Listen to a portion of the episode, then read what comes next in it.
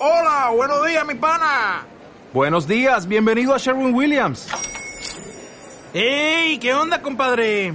¿Qué onda? Ya tengo lista la pintura que ordenaste en el ProPlus app. Con más de 6.000 representantes en nuestras tiendas listos para atenderte en tu idioma y beneficios para contratistas que encontrarás en aliadopro.com. En Sherwin Williams somos el aliado del PRO. Por la señal de la Santa Cruz de nuestros enemigos, líbranos, Señor Dios nuestro, en nombre del Padre, del Hijo y del Espíritu Santo. Amén. Ave María Purísima. Sin pecado concebida. Me pueden tomar así.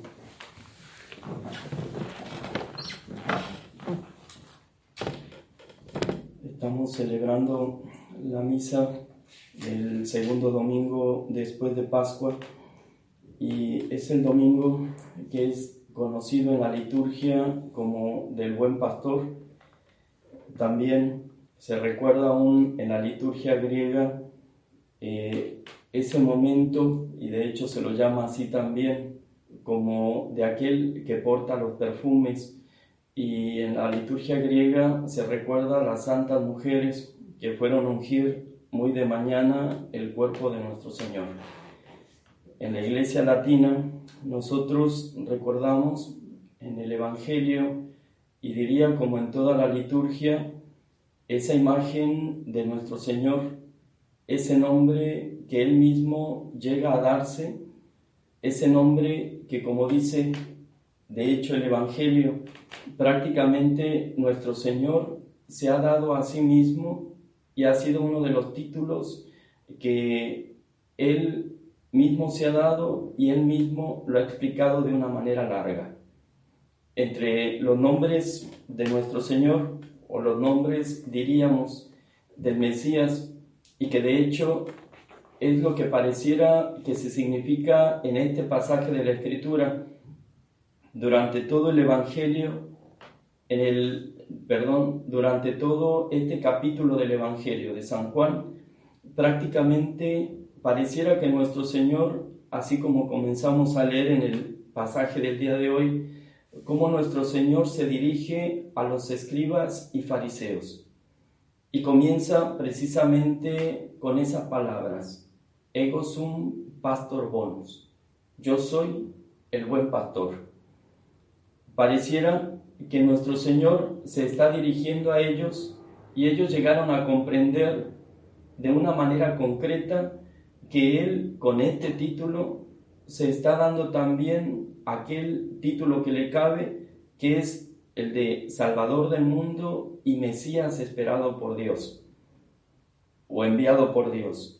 Y de hecho, digo, lo entienden perfectamente porque es al final también de este capítulo del Evangelio, a donde los escribas y fariseos acusan a nuestro Señor de endemoniado a causa de haberse proclamado el mismo como Dios y como Mesías.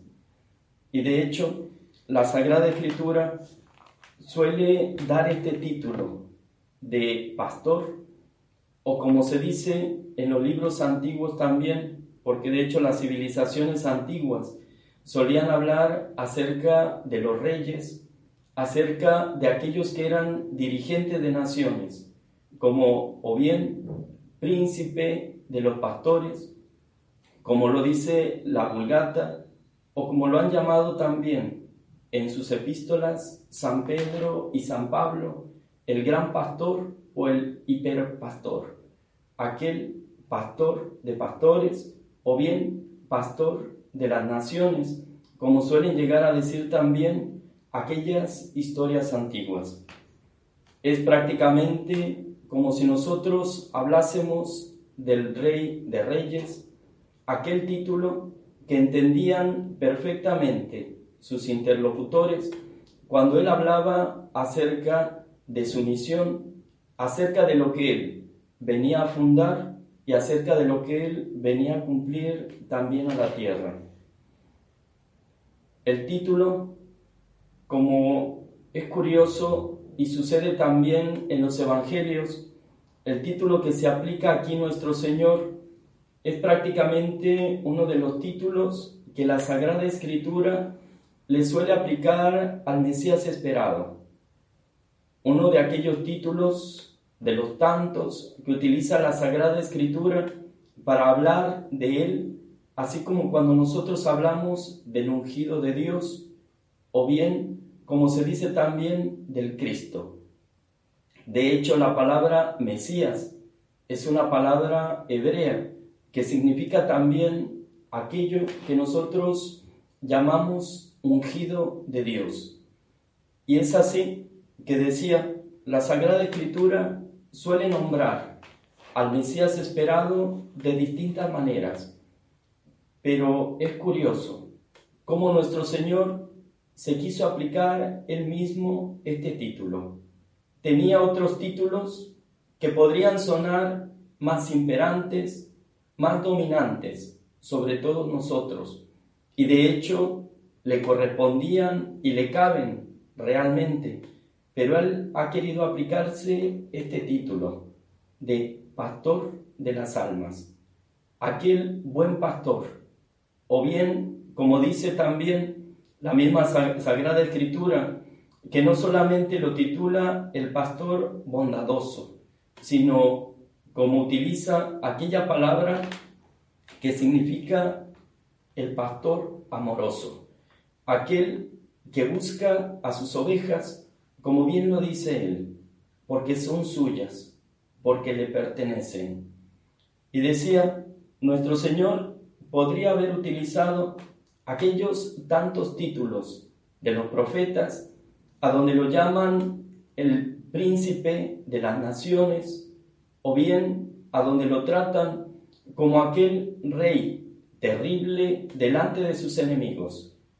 Aún el Apocalipsis, cuando habla acerca de él, lo muestra prácticamente como aquel rey y señor de las naciones, aquel que viene montado en aquel caballo blanco, a donde viene con aquella espada de doble filo, haciéndose espacio por sobre sus enemigos y todavía salpicado el, caballo hasta el de la sangre de sus propios enemigos. La Sagrada Escritura habla más de, más de alguna vez de él con títulos terribles, como el león de Judá o el poder de las naciones, pero él no ha querido aplicarse aquello. Ha querido pasar delante de nuestros ojos como aquel buen pastor. Y podemos decir, nuestro Señor no hizo otra cosa para explicarnos este título, sino solamente entrelazar aquellas citas de los profetas que hablaban acerca precisamente del buen pastor, comparado también con el mal pastor.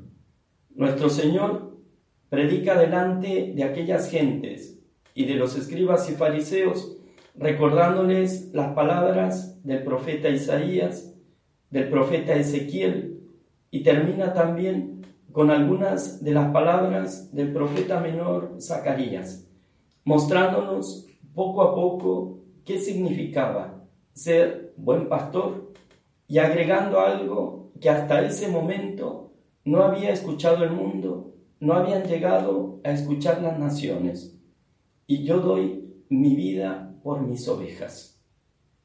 Él habló de lo que significaba ser buen pastor. Yo soy, dice así, el buen pastor. Y de hecho en la epístola que nosotros acabamos de leer del apóstol San Pedro, él, hablando de la misión de nuestro Salvador sobre la tierra, nos recuerda a todos nosotros que nosotros éramos como ovejas errantes, pero que habíamos vuelto al pastor y obispo de nuestras almas, a aquel pastor que viene de una manera especial a dirigir nuestras almas y a ser como el puente, como bien lo dice San Agustín, como puente entre lo divino y lo humano, aquel que viene a comunicar nuevamente a las almas que se encontraban fuera del lugar debido, buscando con ansias a Dios darles aquella dirección y darle también aquel que lo dirija al lugar seguro. Y así podemos decir, nuestro Señor habló delante de los escribas y fariseos que entendían perfectamente aquello que Él les estaba pronunciando en aquel momento. Pero diría, también tenemos que detenernos un poco para considerar estas palabras y el por qué nuestro Señor pareciera que ha dejado también aquella imagen también grabada delante de nuestros ojos y delante de las almas. Si recordamos, Él ha dicho, yo soy el buen pastor, yo doy mi vida por las ovejas, ellas me conocen a mí y yo las conozco a ellas. Es curioso porque nuestro Señor ha venido a la tierra a establecer también su iglesia. Él debía irse del mundo, pero él tenía que dejar también de una manera definitiva aquella sociedad humana que de alguna manera tuviese y manteniese aquel poder que solamente le compete a él mismo. Y ese poder, podemos decir, nos remite a aquel momento en que en la ciudad de Filipo nuestro Señor se dirigía a San Pedro y le decía, Simón, hijo de Juan, ¿quién dicen las gentes que soy yo? Y aquel, delante de todos los discípulos, les dijo, Señor, tú eres el Dios vivo, tú eres el Dios encarnado. Lo confesó, como dice allí nuestro Señor, hizo aquella confesión de la divinidad y de la misión de nuestro Señor. Y allí en ese momento nuestro Señor mismo confió sobre él el fundamento de la iglesia. Y yo te digo que tú eres Pedro, es decir, piedra como significa aquella palabra, le cambia el nombre en ese momento a Simón, como comenzó a llamarlo, y sobre ti edificaré mi iglesia.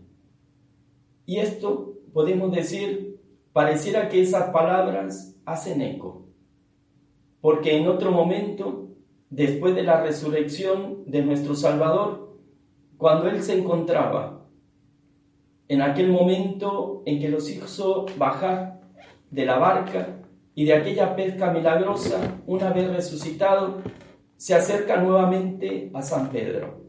Y pareciera que quisiera recordar ese mismo momento de la ciudad de Filipo, porque nuevamente le dice, Simón, hijo de Juan, ¿me amas? Y es curioso porque allí en ese momento San Pedro, con el ímpetu que siempre lo ha caracterizado, inmediata, inmediatamente contesta, Señor, yo te amo. Nuestro Señor nuevamente vuelve a preguntar, Simón, hijo de Juan, ¿me amas? Y en ese momento vuelve a contestar San Pedro, Señor, yo te amo. Y la respuesta de nuestro Señor fue, cuida de mis corderos. Vuelve a preguntar por tercera vez, Simón, hijo de Juan, ¿me amas? Y pareciera que allí San Pedro recordaría aquella triple negación del Salvador delante de la criada del Sanedrín. Y posiblemente recordaría aquello porque con tristeza le dice, Señor, sí, yo te amo, tú sabes que yo te amo. Y allí nuestro Señor le contesta, cuida mis ovejas. Prácticamente le delega aquella misión que él había venido a asumir delante de nosotros a aquel que iba a ocupar el lugar que le pertenece a él aquí sobre la tierra. Y de esa manera delega aquella misión que le pertenece también al pastor de las almas, a aquel Pedro sobre el cual debía fundarse aquella iglesia. Él ha delegado aquella misión y ha dejado muy claro delante de nuestros ojos cómo él mismo, que se llamó el buen pastor, ha dejado delegado aquel título también a aquel pastor de las almas, a aquel Pedro, delante del cual o sobre el cual fundó también su iglesia. Aquello de una manera humana debía todavía edificarse.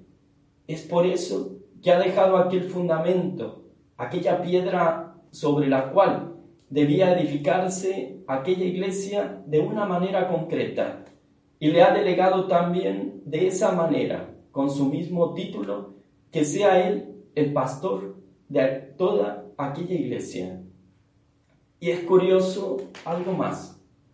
Él le ha delegado de una manera completa aquel rebaño. En ese momento se edifica la iglesia y en ese momento podemos decir es una sociedad perfecta que vendrá, sí, a constituirse con el paso del tiempo y sobre aquella piedra fundamental en aquella sociedad humana que debía recibir a todos los hijos y que en la cual tendría que ser también como reunido todo un rebaño bajo un solo pastor.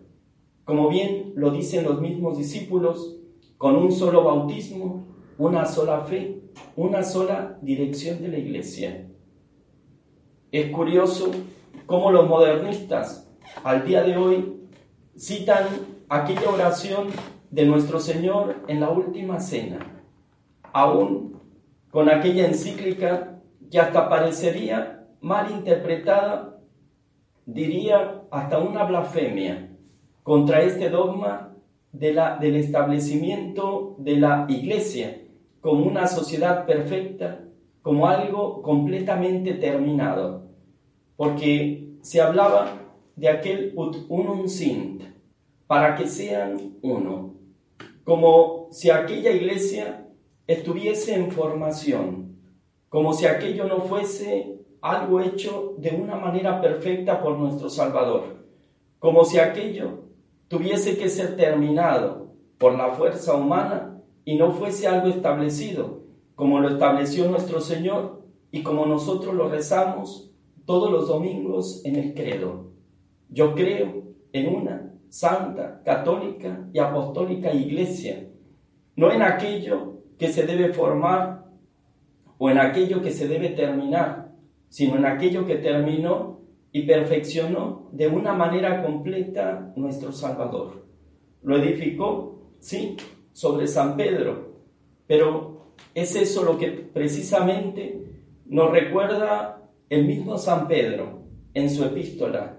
Es él el pastor de las almas, aquel que vino a traernos a todos nosotros nuestra salvación y que hemos sido salvados a causa de sus propias llagas. Y nuestro Señor nos habló de una manera concreta acerca de la misión de ese pastor. Él debe dar la vida por sus ovejas. Y es curioso cómo Don Granger, cuando habla precisamente acerca del pastor, él dice una frase curiosa, porque dice así, cuando se obra solo por intereses terrestres, no se sacrifica la vida por el otro. Prácticamente, si hoy miráramos a la iglesia moderna, a donde se habla acerca de obedecer al pastor supremo, podemos decir que se contrapone de una manera completa con aquella misión que tiene el buen pastor. Él debe dar la vida por sus ovejas. Y como bien lo han entendido los intérpretes católicos, los intereses terrestres, los intereses del mundo, no deben ser los intereses del buen pastor. Él debe velar por la vida de las ovejas, por el alma de las ovejas, por el bienestar de las ovejas. Y hoy, ¿qué podemos llegar a pensar cuando aquel que se proclama pastor de las almas se pone a la par de un pastor protestante, se pone a la par de aquel que es cismático para bendecir a las ovejas, cuando más pareciera que las confunde para que las maten, para que las sacrifiquen, para que se alimenten de ellas. Aquel, podemos decir, antes que un buen pastor, parecería aquel mercenario que se sirve de las ovejas para poder nutrirse él. Y prácticamente es aquel mal pastor del que habla también el profeta Ezequiel. Aquel pastor que, como dice nuestro Señor, se alimenta de las ovejas. Antes que él guiarlas, dice de una manera clara, no es aquel pastor que me representa a mí, no es aquel que cura a aquellas que se, que se encuentran enfermas, que da salud a aquellas que se encuentran cansadas, sino que es aquel que se alimenta de su grosura, que mata a las mejores, que esquila su lana y se sirve solamente de ellas. Y podemos decir, prácticamente nos está hablando de aquel mercenario que, como lo dijo nuestro Señor en algún otro momento, ni siquiera entra por la puerta, porque no sabemos siquiera por dónde han entrado estos a la iglesia o de qué manera han llegado hasta allí, que posiblemente han saltado por atrás y que de hecho, como lo dice nuestro Señor, son como lobos rapaces, vestidos con piel de ovejas, a donde pareciera que más vale vienen para alimentarse de ellas y matarlas con los intereses humanos. Prácticamente, el buen pastor, nuestro Señor, se mostrará al mundo por última vez, una vez que haya muerto a aquel, podemos decir, mal pastor por autonomacia, aquel anticristo que de alguna manera hará sentir su poder en el mundo, por sobre todas las almas, aquel poder que será temporal y que terminará con la victoria del buen pastor, del pastor de nuestras almas. Él ha querido venir aquí por todos nosotros para llevarnos con aquella imagen de aquel pastor que nos coloca cuando estamos cansados sobre sus hombros, aquel que viene a curar las heridas espirituales de todos aquellos que se encuentran lastimados, para llevar sobre sí a los que se encuentran enfermos, para socorrerlos, para alimentarlos y todavía diría precisamente en ese alimento un poco más, porque, porque aquel mismo pastor viene a ser el pasto de sus propias almas. Es Él el que se da en alimento para todas ellas, para que puedan llegar a vivir. No es aquel que se alimenta de ellas. Y de hecho nuestro Señor lo dice de una manera clara en el profeta Ezequiel. Yo mismo iré para arrancar de las fauces de aquel lobo, de aquel mal pastor, aquellas ovejas que a mí me necesitan. Yo mismo iré por ellas, yo mismo las socorreré, las alimentaré y las llevaré nuevamente a mi rebaño. Bien, ha dicho nuestro Señor, hay otras ovejas que deben venir a mí, otras ovejas que deben llegar a salvarse. Y es eso lo que también a nosotros nos tiene que dar siempre como el gran consuelo. Él se ocupa de todos nosotros, pero también hay una necesidad. Él ha dicho, ellas me conocen y yo las conozco a ellas. Es nuestra obligación entonces tratar de buscar al buen pastor, llegar a conocer por medio de la doctrina, por medio de su voz precisamente, entender a los sumos pontífices, con sus enseñanzas, sus encíclicas, sus palabras claras acerca de la doctrina, acerca del bien, acerca del camino de la salvación, llegar a conocerlo de una manera perfecta en su doctrina, para no errar, porque precisamente para eso ha dejado a su representante, a aquel pastor de las almas, para que nosotros tengamos una certeza de quién es aquel pastor al que debemos llegar a conocer y al cual todos nosotros debemos llegar a seguir. Nosotros debemos llegar a conocerlo, pero también Él debe conocernos a nosotros. Y es allí a donde podemos decir, cada uno de nosotros tiene que acercarse a Dios, pedirle ser conocido por Él, que Él entienda perfectamente de nuestras debilidades, de nuestras enfermedades, de nuestras caídas, de nuestras miserias, para que sea Él el que venga nuevamente, posiblemente como un buen samaritano, para curar nuestras heridas y nuevamente restablecernos en la salud. Pidamos entonces a Dios que nos permita a todos nosotros y a todas las almas llegar a comprender lo que significa realmente aquel pastor amoroso, aquel que ha sacrificado su vida por sus ovejas, para que por la vida que Él mismo nos ha venido a ofrecer, podamos todos nosotros llegar a la vida eterna. Ave María Purísima. En nombre del Padre, del Hijo y del Espíritu Santo.